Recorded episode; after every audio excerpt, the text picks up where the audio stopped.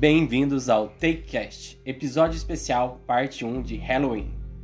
A maldição da mansão Bly.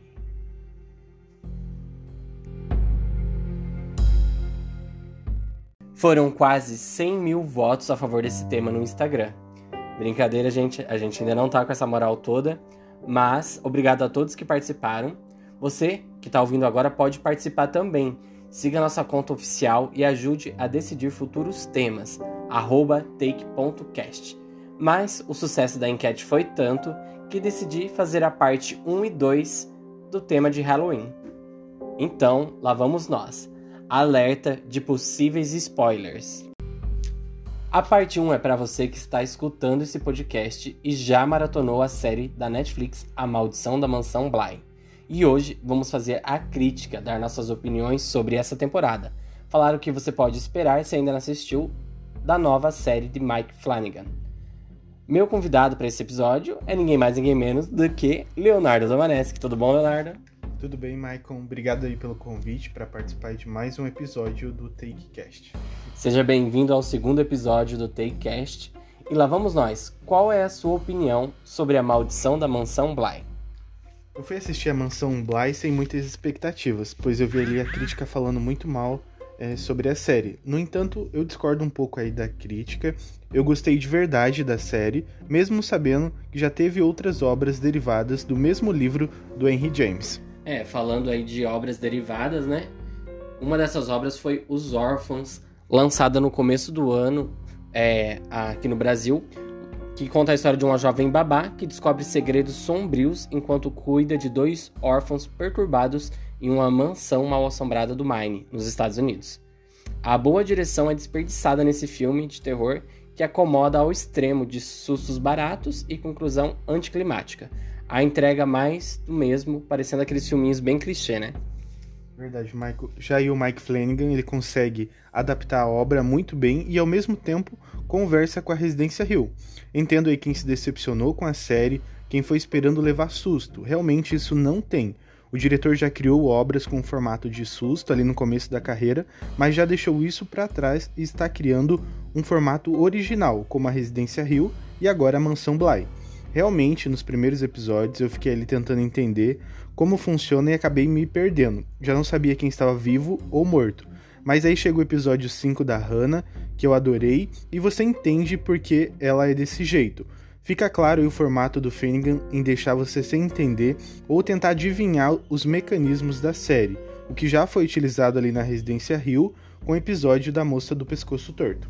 É, eu acredito aí que o Mike Flanagan vai continuar com esse formato e vai trazer outras temporadas com essa antologia. Tem tanta história de casa mal assombrada que dá para adaptar por aí, né? O Brasil que o diga com a loira do banheiro. Isso me lembra muito American Horror Story, que foi incrível a cada temporada e tem histórias diferentes, mas conectadas. Então, seguindo esse formato original e com novas histórias, tem tudo para dar certo. E a série aí da Maldição Bly ela é inspirada na obra do Henry James, principalmente na obra A Volta do Parafuso de 1898, o que na época foi lançado em várias partes em revistas que eram lançadas principalmente ali em Londres e Nova York. O trabalho de James é uma das maiores referências na literatura de horror, e mesmo sem o público moderno saber, habita a consciência popular tal qual as assombrações que descreve. Então, vamos à adaptação do Mike, que conta a história de uma jovem estadunidense, a Dani. Ela é contratada como tutora na mansão Bly, no interior da Inglaterra, onde cuida de dois órfãos, a Flora e o Miles.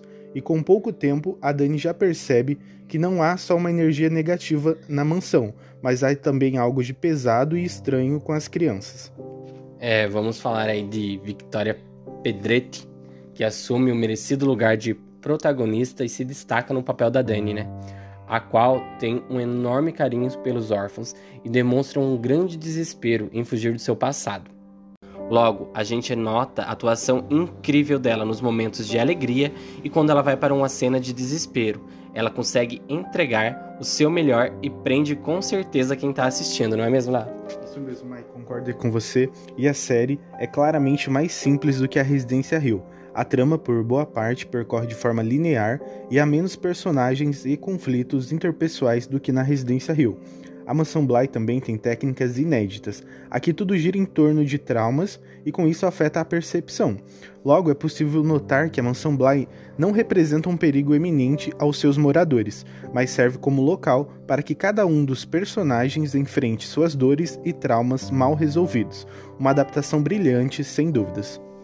Olha, mas para mim o destaque fica para o quinto episódio, que é focado em Hannah Grove que contextualiza os lapsos temporais da governanta de forma esplêndida. Um misto de sensações e sentimentos nesse episódio, hein? A rachadura, o caminho pelo qual o roteiro e cada nova cena te leva é fascinante. Dá vontade de ver mais e mais.